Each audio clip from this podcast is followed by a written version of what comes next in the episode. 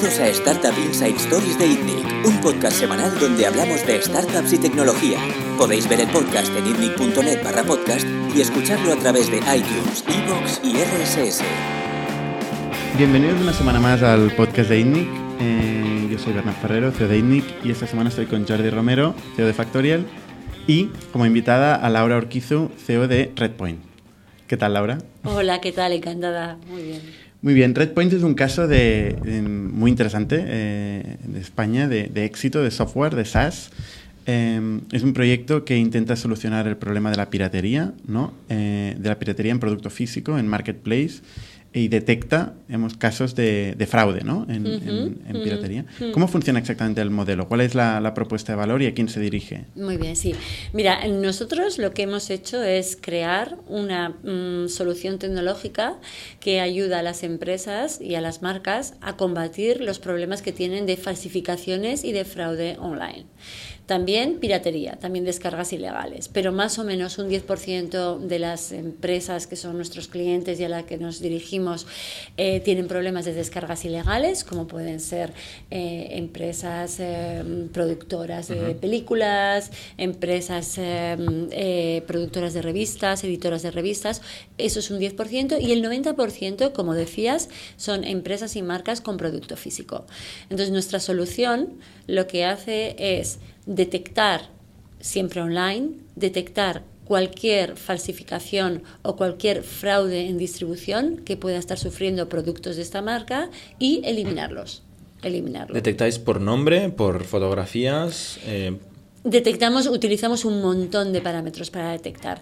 Tenemos un módulo de detección en el cual hemos diseñado un algoritmo de búsqueda para cada marketplace o para cada rock website que sea interesante, con lo cual tenemos un algoritmo de búsqueda. Sería, sería un Wallapop, sería, un eBay. Sería un eBay, un Amazon, un Alibaba, un Taobao, un DHgate. Y luego web rock, eh, las webs, las rock websites son sitios eh, webs en los que hay específicamente problema para verticales concretos como cosméticos o son páginas en las que se vende producto, producto falso. Em, cuando hablamos del mundo de, lo que es las falsificaciones, todo el mundo tiende a pensar en empresas grandes de moda y de accesorios. Lamentablemente, aunque en nuestro caso para nosotros, bueno, pues, pues, pues ahí vimos la oportunidad de mercado, em, es un problema que sufre todo tipo de empresas, de cualquier vertical, y de cualquier tamaño, tanto empresas muy grandes como empresas muy pequeñas. Eh, ayer ponía, por ejemplo, el caso de que nosotros tenemos eh, el caso de una empresa italiana enorme que produce motores para molinos de viento y que tiene problema de falsificación. ¿Pero esto dónde mm. se vende? ¿En Alibaba o, o AliExpress? ¿O dónde se sube un motor para molino? Eh, bueno, qué buena pregunta. En Alibaba y AliExpress creo que no. No sé decirte concretamente en este momento dónde estaremos detectando el problema, pero a lo mejor, ¿eh? A lo mejor. Motoresparamolino.com. Probablemente. Pero os centráis principalmente en marketplaces. Eh, y, y, web rock eh, sites también. Y, también. El problema, pero sí que es cierto que eh, el problema de las falsificaciones o de la piratería, em, en el caso de marca, sucede en un 90% en un 90% mm. en marketplaces, en unos aproximadamente 100 marketplaces em, de, de, todo el mundo, claro. Entonces el, el que protege el producto es la marca original. No es el distribuidor ni el marketplace. puede ser el distribuidor. El marketplace no, no. Pero sí puede ser el distribuidor. El marketplace es el culpable casi de dejar entrar El marketplace es donde realmente es el mercado en el mm. que están las falsificaciones exhibiéndose. Como realmente, eh, poniendo un ejemplo que todo el mundo puede entender, es la acera donde se expone el material el top eh, falso, el top manta. ¿eh? Entonces, el marketplace es el dueño de la acera y el tío que cuelga los links de producto falso, pues es el, top manta. Viene a ser, ese sería el, equivalente. Solamente un pequeño matiz. Cuando hablo de marketplaces, también estoy hablando de redes sociales. ¿eh? Estamos, eh, hemos dicho Amazon y hemos dicho eh, eBay, pero también Facebook Instagram, eh, Twitter, etcétera. Para nosotros todos son campos de juego de falsificaciones. De hecho, en algunos casos, eh, concretamente en el vertical deportes, bueno, Facebook es muy importante. Mm. Eh, en, lo que, en la línea de lo que decía Jordi, el cliente es la marca. Sí. El marketplace no es cliente. No. No paga. El marketplace es el campo de juego en el que sucede el intercambio. En este caso, fraudulento. Nosotros tenemos con los Amazons, los Facebooks. Sí, nosotros tenemos una relación excelente con todos ellos, excelente, porque realmente cuando nosotros, eh, nosotros cada noche enviamos cientos de miles de solicitudes de, eliminación. Y eh, claro, evidentemente con todo, con toda la justificación, con toda la información, con todo y todo totalmente automatizado, siguiendo los parámetros que ellos nos han indicado. Entonces, con ellos tenemos una relación muy buena, porque para ellos somos un player muy importante y tenemos un equipo de dos personas que exclusivamente su trabajo es la relación con los con, con los marketplaces o redes sociales. O redes sociales. ¿Hay integración tecnológica con ellos? En algunos casos sí. En algunos casos. O tienen API eh, para denunciar productos. Sí, en algunos casos nosotros lo que hemos hecho es construir APIs con algunos de ellos y con otros lo que hacemos es automatizar sus takedown tools. Ellos mm. indican cómo hay que informar y nosotros lo hemos automatizado. Sí. ¿Y cuál es vuestro modelo de negocio? ¿Cobráis a la marca un fee mensual, hmm, eh, un hmm. one-off por, por, detección de fraude o cómo funciona? Sí, eh, como os decía, puede ser la marca o puede ser también el distribuidor que tenga la distribución de un producto exclusivo, en exclusiva. Ayer a la noche estaba con, con, una empresa distribuidora de cosméticos muy importante aquí en Europa que distribuye productos americanos, pero su, su misión, dentro de su misión está también proteger el producto contra este tipo de problema. Entonces, en ese caso es el distribuidor. Pero bueno, mayormente suele ser la marca. Cuando nosotros hablamos con una marca que se va a incorporar como cliente, lo que hacemos es, eh, en base a una serie de parámetros, como si quiere proteger solo la marca, si quiere proteger determinados activos, si quiere proteger solo en determinados marketplaces o en muchos marketplaces, o también incluir eh, eh, webs específicas, o también China, en base a eso diseñamos un fee mensual. Y ese es el fee mm. mensual. ¿Y va variando ese fee? No, nunca. Independientemente, ¿se negocia cada año, cada dos años? Nosotros tenemos contrato anual y sí que puede hacer eh, puede haber reviews. Normalmente en nuestro caso lo que suele haber es upsells porque cada vez incorporamos nuevas eh, nuevas features nuevas funcionalidades y, y, que ofrecemos a los clientes ¿eh? pero mm, es un, un, fijo mensual sí. ¿El, ¿El servicio que ofrecéis es plenamente automatizado o hay operaciones humanas. No, en nuestro caso, tanto todo lo que es la detección como la validación, como la, mm, la, eliminación, es un proceso que se ha automatizado. Solamente en el caso de cuando nos enfrentamos, imagínate, a, a un, sitios que desconocíamos y tenemos que automatizar y el cliente ya lo tenemos dentro, en el proceso de automatización se utilizan personas en ese momento. Mm. Pero mm, el, el proceso cuando está plenamente automatizado es eh, es, automático. Además, nosotros para eh, manejamos como os decía, manejamos diariamente, bueno, es que es una locura, cientos de miles de, links para, y tanto para lo que es detección como validación y eliminación, sobre todo para detección utilizamos también image recognition y utilizamos machine learning.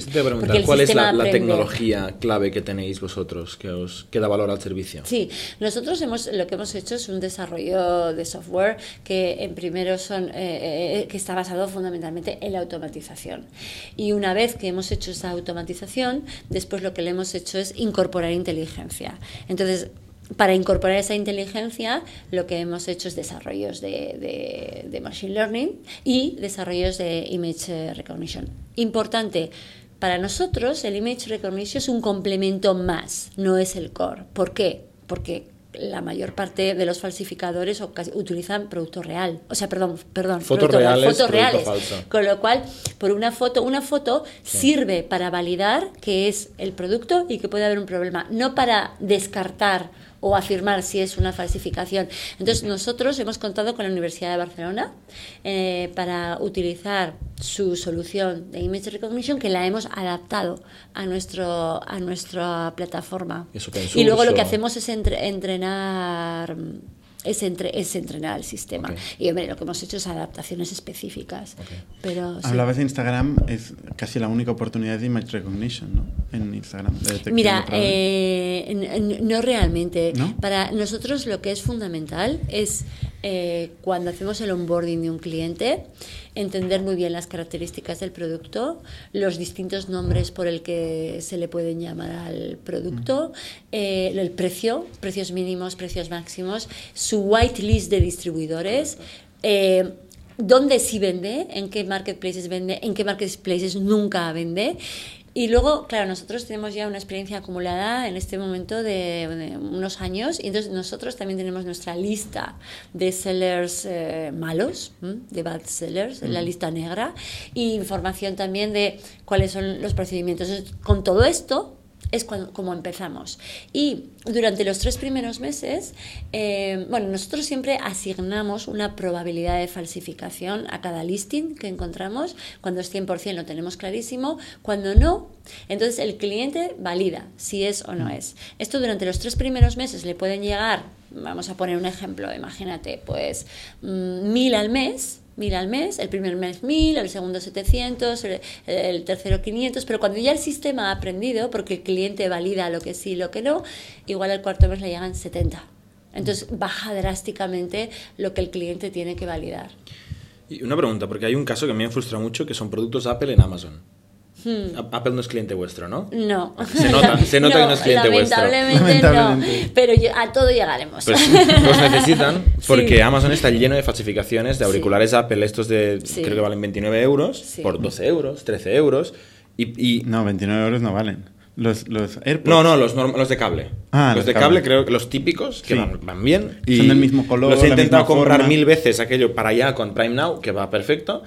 Y, claro, veo el precio y digo, estoy muy tentado, pero...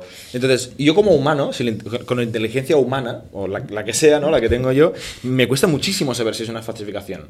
Entonces, al final, por comentarios y por sentido común, decir, el precio es demasiado barato, con lo cual, lamentablemente, significará que es falso. Eh, ¿Cómo lo hacéis en este caso? ¿Qué, porcentaje de, confianza tendríais vosotros en un Mira, como te digo, nosotros, por ejemplo, tenemos una lista de, de black sellers enorme enorme, unos 12.000 aproximadamente. Entonces, claro, lo primero que hacemos es si este está o no está. Esto es lo primero. Em, ¿Qué tipo de sellers son estos black sellers? De todo tipo. O sea, porque eh, se suele decir que la producción viene de China, y es verdad, pero luego están por todo el mundo. Gente que importa de China, pero que luego lo distribuye en los distintos marketplaces. Los reales también vienen de China. Eh, los, Seguramente los auriculares Apple oficiales eh, también vienen de la China. también vienen de la China. No, por eso te digo que el Made in China no quiere decir que todo el producto falso venga de China o que solo los chinos vendan falso. No, se produce allí, pero luego los distribuidores son de cualquier parte del mundo, no nos engañemos. ¿eh? pero efectivamente las falsificaciones vienen de China o de Asia en general, de Asia. Entonces, bueno, nosotros, em, eh, como os digo, ¿no? pues eh, tenemos, tenemos determinadas métricas para distinguir. También muchas veces... Eh, un, y además, mira, esto ya como consejo, tú como usuario, evidentemente comentarios, que nosotros también utilizamos los comentarios. Precio, por supuesto. O sea, eh, aquí no, no, no hay mucho truco. El precio es el que es y si está rebajado. ¿Sabes, tú sabes que Apple no baja el precio a tal, con lo cual no esto es. Y hay una tercera pista que nosotros eh, utilizamos en nuestros sistemas, pero tú también podéis utilizar y es cuando eh, te dice que es una tienda de no sé dónde y resulta que tiene 3.000 productos en stock, raramente una tienda tiene 3.000 productos en stock. ¿no? Entonces, el número, normalmente los falsificadores tienen un número de stock importante. Okay. Ese es también eh, un parámetro que, mm, utilizamos. Sí. ¿Cuánto gasta una empresa, una marca al año en proteger su, bueno, su propiedad intelectual? Mm. Bueno, depende de la marca, depende del tamaño de la marca. ¿vale? Depende del tamaño de la marca y depende de lo proactiva que sea, depende en cuántos países lo tiene registrado. Además, proteger su propiedad intelectual no lo tiene que proteger solo con una solución como la nuestra, que es, eh, em, es muy smart hacerlo, sino que tiene también que encargarse de tener todos los registros en su sitio, que el producto este, que la marca esté registrada en los países donde quiera vender, etcétera. Porque, por ejemplo, nosotros nos encontramos con clientes a los que no podemos proteger porque no tiene bien registrada su marca, porque para nosotros es fundamental que estén bien los, los registros. También depende de si es alguien en Europa o alguien en Estados Unidos, porque los abogados en, en Europa pues son bueno bastante más eh, económicos que los abogados en, en, Estados Unidos, pero es que varía tanto que no te puedo dar un número. Pero normalmente la solución era un bufete de abogados. Que... Sí, nosotros lo que hemos hecho es una disrupción en el mundo legal. Eh, antes, las empresas que se querían proteger contra este problema, detectando y eliminando, utilizaban mayormente despachos de abogados. Uh -huh. Y claro, yo suelo decir que online es imposible eh, hacer nada si no es con tecnología, porque el volumen es tan grande que es eh, humanamente imposible. De hecho, nosotros tenemos bastantes clientes y algunos así lo reflejan en business case que tenemos en, eh, publicados en internet que han ahorrado cientos, perdón, sí, cientos de miles de dólares eh, en, abogados, en, abogados desde que nos utilizan. Sí. O sea, son muy amigos vuestros los abogados, ¿no? Bueno, aún hay que son, trabajar bueno, con un abogado. ¿no? Realmente, realmente los abogados son aliados cuando, o sea, si lo entiende, porque nosotros lo que no hacemos son procesos eh, judiciales, no, no, esto se lo dejamos a ellos. Nosotros, digamos, hacemos la parte de volumen, pero luego cuando realmente quieres llevar a, a demandar a cuando alguien, alguien te dice que no. exactamente, y tienes que emprender una demanda, esto ya tiene que ser un abogado. Entonces, realmente nosotros creemos que tenemos sinergias entre nosotros y, y los abogados. Sí que es Mismo. verdad que nosotros es una solución muy nueva que tienen que entender cómo, cómo cómo, incorporan uh -huh. en sus procesos y en su oferta, ¿no? Uh -huh. Pero de, yo creo que eh, nos alimentamos. Mm. Lo mismo mm. nos pasa en Factorial y en Kipu sí. eh, con el rol del asesor, ¿no? Porque el, mm. el, asesor tradicionalmente había hecho un trabajo muy manual, eh, que era mover papeles y comunicarse ineficientemente con su cliente sí. muchas veces y, y pasar documentos. Eh, y actualmente esto pues la tecnología lo resuelve. Claro. Pero lo que no resuelve es cuando hay una interpretación humana al otro lado, Eso eh, es. pues por ejemplo un despido en el caso de, de laboral, ¿no? O, Jurisprudencia. o, o, la fiscalidad en, en cuando ya grises. son interpretaciones complicadas, donde el humano interpreta al humano, ¿no? Y, y esto to- nosotros defendemos el rol del asesor precisamente en este ámbito. Lo que no tiene sentido es seguir haciendo pues todos los trabajos manuales, ¿no? Claro, y luego tú piensas que allí en el, en el trabajo del asesor y en este caso en el trabajo del abogado hay una parte importantísima de asesoramiento, de confianza, de ver qué estrategias siguen con la marca en lo- a niveles de país. Entonces, esto evidentemente eh, lo sigue haciendo un abogado. ¿Cuál es la parte que, que, eh, en, la que en la que Redpoint ha supuesto una disrupción? En la búsqueda y eliminación, búsqueda y eliminación, porque claro, es que es tan masiva eh, que, que- que hay que darle eficiencia a ese proceso y eso solo puede ser con tecnología. No, no me has dicho cuánto gasta una marca, porque no lo puedes calcular, pero en la parte smart lo, debes nuestra. tener más claro. Sí, más o menos cuánto puede gastar en una solución como la vuestra. Sí, mira, eh, nosotros tenemos, depende, depende también del tamaño del cliente, del número de, objetos que tiene, sí, del número que, de productos que tiene para, para proteger, de los marketplaces, pero en este momento eh, la media, media desde empresas pequeñas a empresa muy grandota es unos 30.000 euros al año, 30.000 euros al año. Eh, hay empresas que son mm, 7.000 euros al año, 8.000 euros al año y hay empresas que son 300.000 euros al año. ¿eh? Pero la media es esta. Y esto tiene un ahorro inmediato en, en bufetes o en abogados, pero sobre todo tiene un ahorro en la piratería, en- Claro, en, tiene, ventas. digamos, tiene los siguientes beneficios. El primero, muy, muy, muy evidente, es la recuperación de ventas legítimas que, que te vuelven a ti. Mm. Porque no nos engañemos, hay clientes, hay personas que van a buscar en Internet producto falso, pero hay otros que no, y se lo encuentran, y querían comprar producto legítimo, Sí, sí. Mi como cargadores de Apple, auriculares, sí. y, y reciben en casa producto falso. Y tú querías comprar a la marca y querías comprar producto real. No sé vosotros, pero yo estoy rodeada de personas que han hecho compras por navidades en, en internet y les han llegado de todo tipo de marketplace y de todo tipo de producto, eh, perdón, sí, producto falso.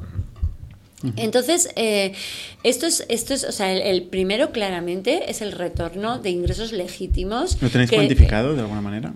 Depende de la marca, depende mucho también. Esto es el primero. El segundo, reputación de la marca, porque eh, estamos pensando, bueno, pues eh, si recibes unas gafas falsas, bueno, pues mira, te puedes enfadar más o menos. Pero ahora imagínate una crema para bebé. ¿Eh? que le estás poniendo esto al bebé en la piel, o accesorios para coches. Hemos visto airbags falsos, que cuando tienen que saltar no vida, saltan, sí, sí. te juegan la vida. Entonces, hay un componente de salud y de protección. Entonces, la segunda es la reputación de la marca, o sencillamente que te llega una porquería de producto y dices, jolín, vaya, este producto no, no es tan bueno, ¿no? No sabes que es falso, pero ves que es malo. Eso es. El segundo, el tercero, proteger a tus distribuidores. Tienes distribuidores online que realmente son buenos distribuidores que están compitiendo contra todos los distribuidores de producto falso. Y cuarto, desde luego, este que comentabas tú, todo el ahorro en costes de, de abogados. Nosotros tenemos una marca, una marca americana que el otro día es que nos lo decía textualmente. El año anterior había gastado 200.000 euros en, en abogados para este problema y a nosotros nos está pagando unos 40.000 euros al año. ¿Cuántos clientes tenéis? Más de 400. Eh, incorporamos aproximadamente entre 20 y 30 clientes nuevos al mes en este momento. Sí. ¿Y ¿Tienes idea de qué porcentaje del e-commerce eh, es falso? ¿Hay- hay- ¿Existe este dato? Mm, ¿Vosotros no. tenéis visibilidad en el marketplace? Mira, nosotros yo te puedo decir los cálculos que nosotros hemos hecho. Y nosotros hemos hecho un cálculo que aproximadamente un 10% es falso. 10% de las compras. Sí, un 10% en general de toda la oferta y de todo, de todo Porque el en producto listings real. será más alto, claro, Claro. Supongo, porque la gente ya descubrirá que son. Hmm, un 10%. Volviendo a, la- a los clientes, ¿están la mayoría en Estados Unidos o en Europa? En nuestro caso es eh, 50-50. El mercado, el mercado mundial para nosotros se reparte el 50% está en Estados Unidos y el 50% en Europa, Australia, Japón fundamentalmente. Entonces no- nosotros ahora mismo estamos en Barcelona y en Nueva York. Eh, desde Barcelona, en Barcelona tenemos toda la, to- to- toda la tecnología, todo el marketing, el customer success, pero ahora en los equipos de venta tenemos un equipo de venta en Barcelona que eh, atiende desde aquí a todo lo que es Europa, Australia y Asia, y el de Estados Unidos, el de Nueva York, que eh, se ocupa de Estados Unidos y de Canadá. ¿Y cómo haces la venta? No, tenemos, nosotros es inside sales. ¿Eh? No sé si estáis familiarizados con los conceptos Bueno, de... explícalo sí. para Sí. alguien del podcast que no lo conozca. Sí, eh, bueno, nosotros eh, en primer lugar em, lo que hacemos es em, generar leads, potenciales, potenciales eh, clientes con un sistema de eh, nuestro propio, es decir, tenemos un equipo de personas buscando potenciales clientes para hacerlo outbound, llamarles, o inbound o marketing. Con marketing son los que nos llegan, ¿no? Lo- Los leads que nos llegan por inbound. Entonces, con estos leads que nosotros descubrimos con nuestro propio equipo o los inbound, los pasamos al equipo de SDRs, de Sales Development Representatives, que se encargan de encontrar dentro de la empresa quién es el candidato a comprar, quién es el buyer persona, sus datos de contacto, etcétera, y le localizan. ¿Quién es en una organización, en una marca? En nuestro caso, eh, en nuestro caso, hasta ahora, y esto es muy importante, hasta ahora era normalmente el Brand Protection Manager, que hay, o sea, en las empresas de un determinado tamaño haya alguien que se ocupa de protección de la, de, de la marca. En las empresas más pequeñas puede ser cualquiera, el CEO, el financiero, el de marketing. Pero ahora que eh, acabamos de lanzar en septiembre el módulo de, de- de detección de eh, fraude en distribución, que os explico ahora, eh, aquí estamos viendo que ya probablemente no solo sea el Brand Protection Manager, sino que puede ser el Digital Marketing o Digital Sales. Porque el producto que hemos lanzado ahora lo que hace es detectar el fraude en producto real. Hasta lo que hemos venido hablando hasta ahora, hasta este momento con vosotros aquí, es de, de- de- de falsificación. Pero hay también un, un problema bastante grande que es el grey market, que es producto real que se está vendiendo por distribuidores ilegítimos, distribuidores que la marca no ha autorizado o en mercados que no están autorizados o a precios no autorizados. Esto para el cliente en sí mismo no es tan problema, tanto problema, pero sí para la marca, porque le está distorsionando todo su network de distribución. Entonces, eh, es un producto que lanzamos ahora que está totalmente basado en el de falsificaciones, pero detecta producto falso que se está perdón, perdón, producto auténtico que se está distribuyendo inadecuadamente. Hmm. Esta- Estabas hablando del proceso de Sí. Ten- eh, Inside Sales, de Inbound, eh, Outbound, SDRs. Los SDRs se encargan de conseguir un meeting, con una reunión con Vale. la persona, el buyer persona dentro de la organización y entonces en ese momento, cuando el buyer persona ya ha dicho sí, quiero hablar con vosotros, se pasa a un account executive eh, que está también aquí en, en el equipo y ese account executive en base a demos, en base a eh, conversaciones eh, en online, etcétera, llega hasta firmar el contrato con el cliente. ¿En remoto o presencialmente? Nosotros el 99% es en remoto.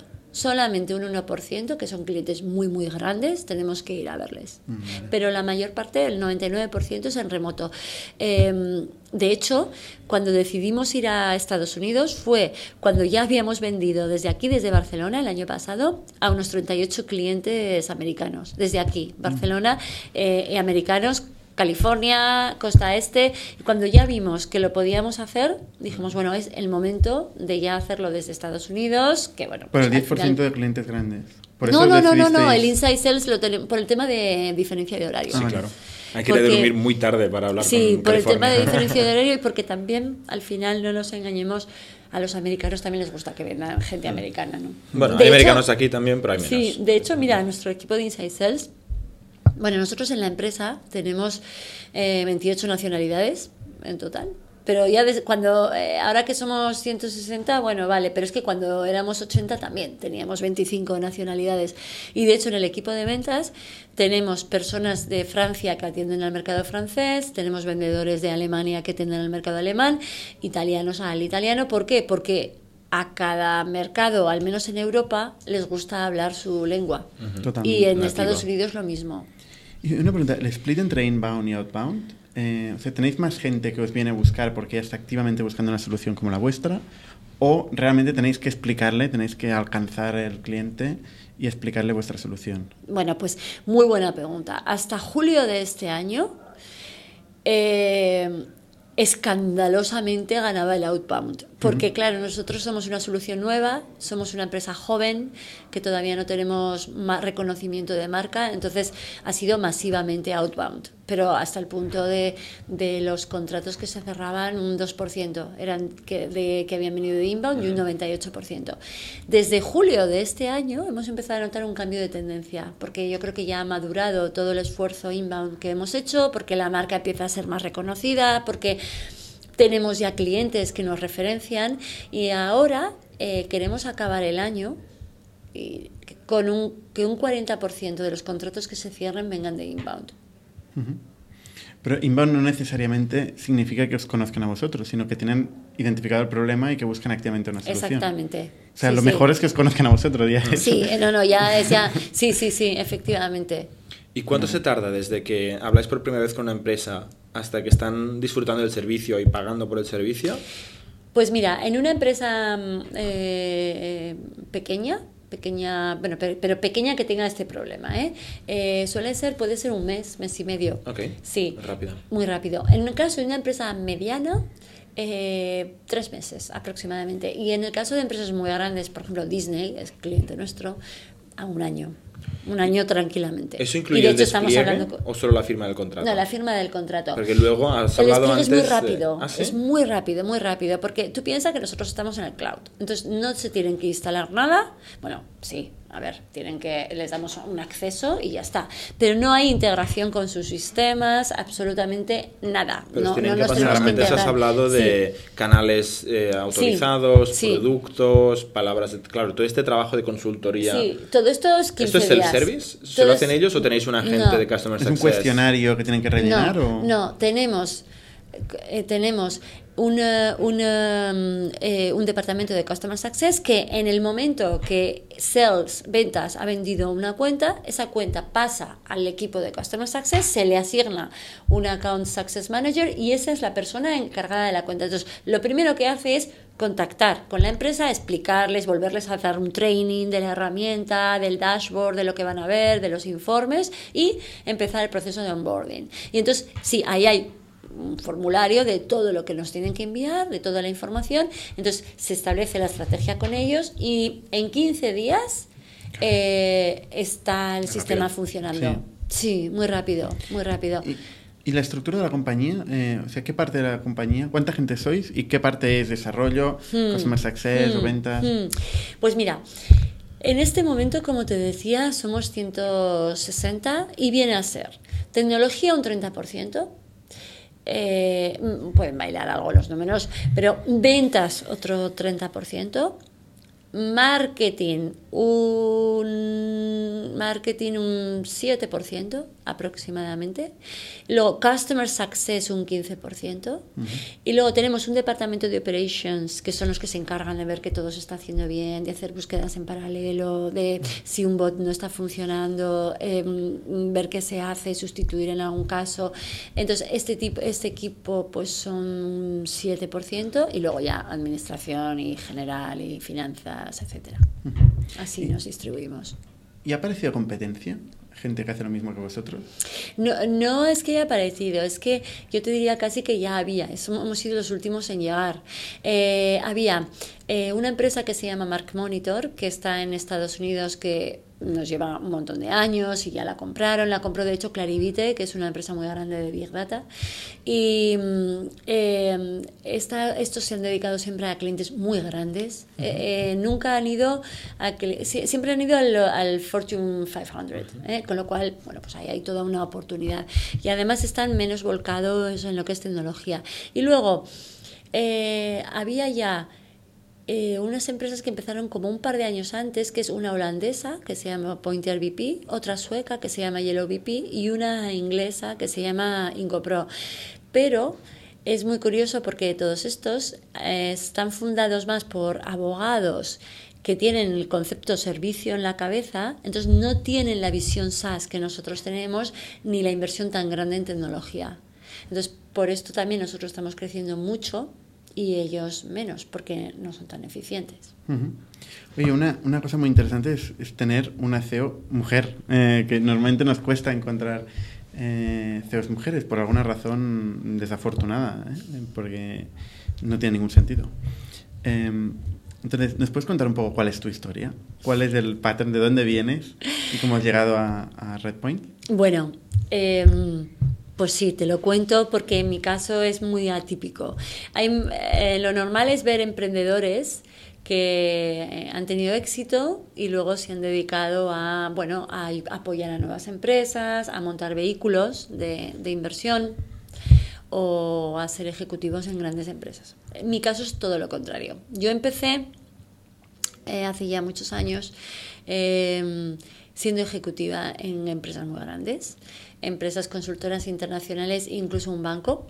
Eh, y yo estaba en el equipo de dirección de ese banco, que era uno de los bancos más innovadores de España, que era Caja Navarra, eh, hasta que llegó la crisis. Y mm, yo estaba siempre, estaba muy vinculada siempre a todo lo tecnológico y a la transformación digital, desde el principio de mi carrera. Yo he ido creciendo con eh, todo lo que era la transformación digital, porque claro, yo tengo ya unos años y ahora no podemos vivir sin Internet, no podemos vivir sin tecnología, no podemos vivir sin móviles, pero Hubo unos años cuando no había nada de tecnología en las empresas, todos los procesos eran manuales y empezaba la implantación de nuevas soluciones, nuevas aplicaciones. Bueno, pues eh, yo siempre he estado dirigiendo equipos de organización, de tecnología, de procesos, etc. Y en el año 2007 a mí se me presentó la oportunidad de dirigir el primer fondo, uno de los primeros fondos de inversión en startups tecnológicas en España. En el año 2007 prácticamente no había ecosistema de inversión. Sí había las primeras eh, empresas eh, y startups tecnológicas de mucho éxito, casi todas vinculadas al mundo de los clasificados y específicamente aquí en. Barcelona, eh, y Dreams, mm, bueno, luego está Intercom. Amadeus, y, y Grupo Intercom, pero hablando de la parte de inversión, había muy poco. Entonces, como te decía, Caja Navarra era un banco muy innovador y entonces eh, se nos ocurrió montar un vehículo de inversión con 60 millones de euros. Imagínate 60 millones de euros a meter en las pocas startups tecnológicas que había 2007. en España. Entonces, a mí me gusta mucho decir y lo digo, que yo soy fundadora del ecosistema tecnológico en España, junto a los que estábamos en aquel momento. Javier Llorente estaba por ahí, Carlos Blanco estaba por ahí, eh, Martín Caviedes estaba por ahí y evidentemente toda una serie de emprendedores, ¿no? Pues Miguel Vicente, no, no me quiero dejar a nadie, así que no voy a seguir nombrando porque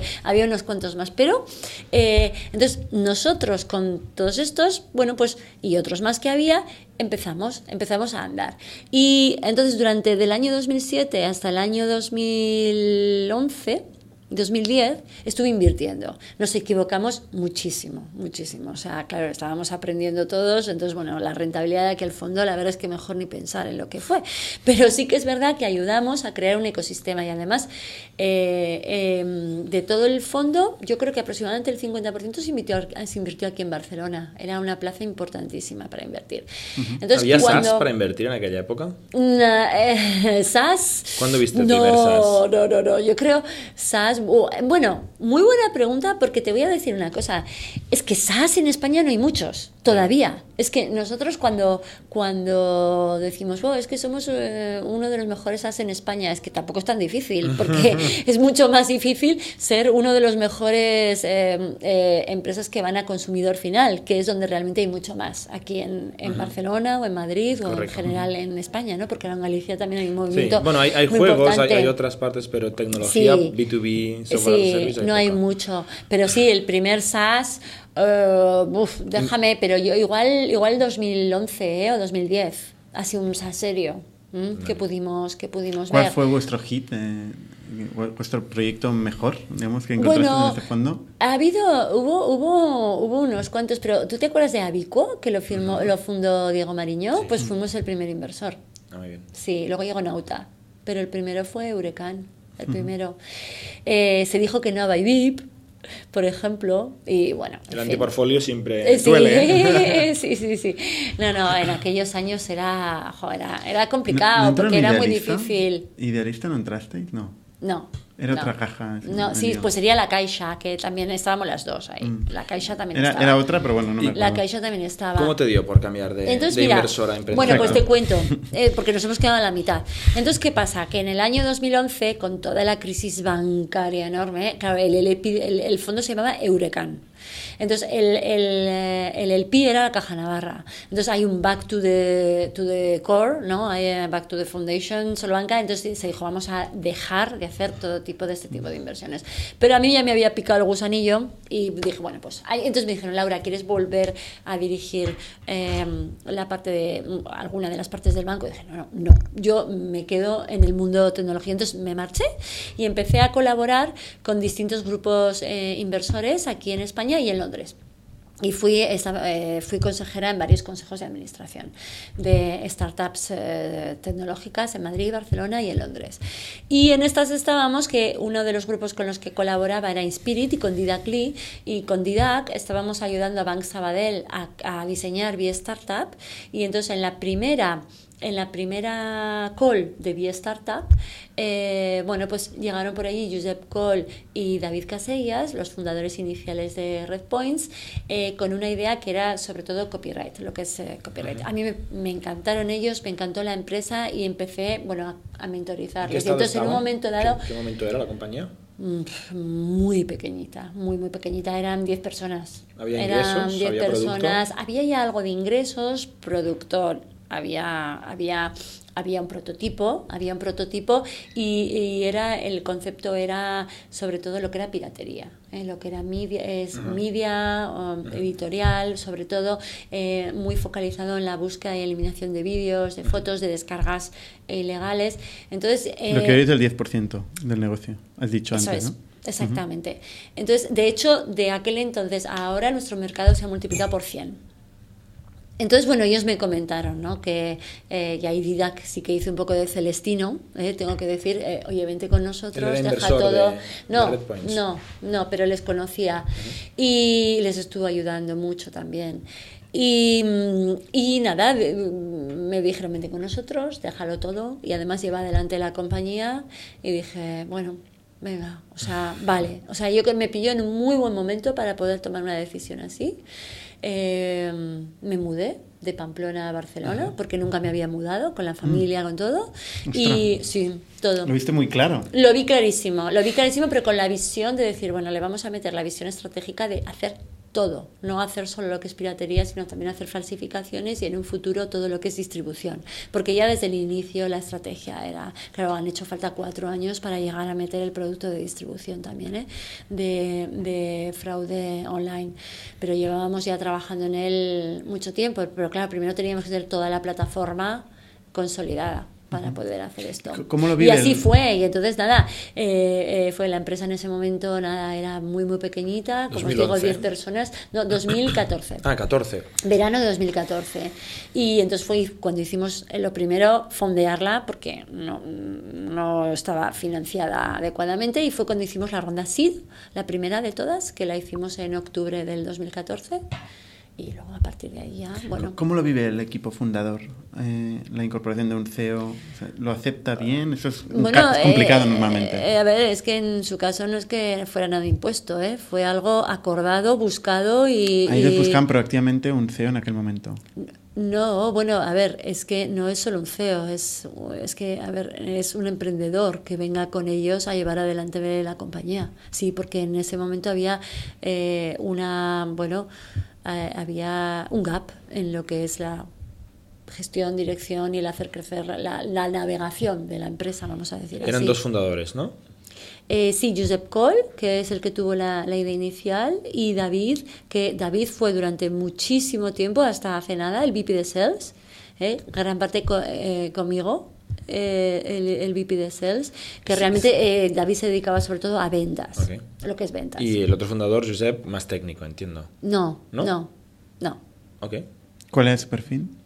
Eh, su perfil e- era abogado, él conocía el, El el problema, problema, mm, sobre todo de la piratería. Luego eh, sí que es verdad que otras personas conocían más de marca. Mm. ¿Y siguen los dos fundadores en la empresa?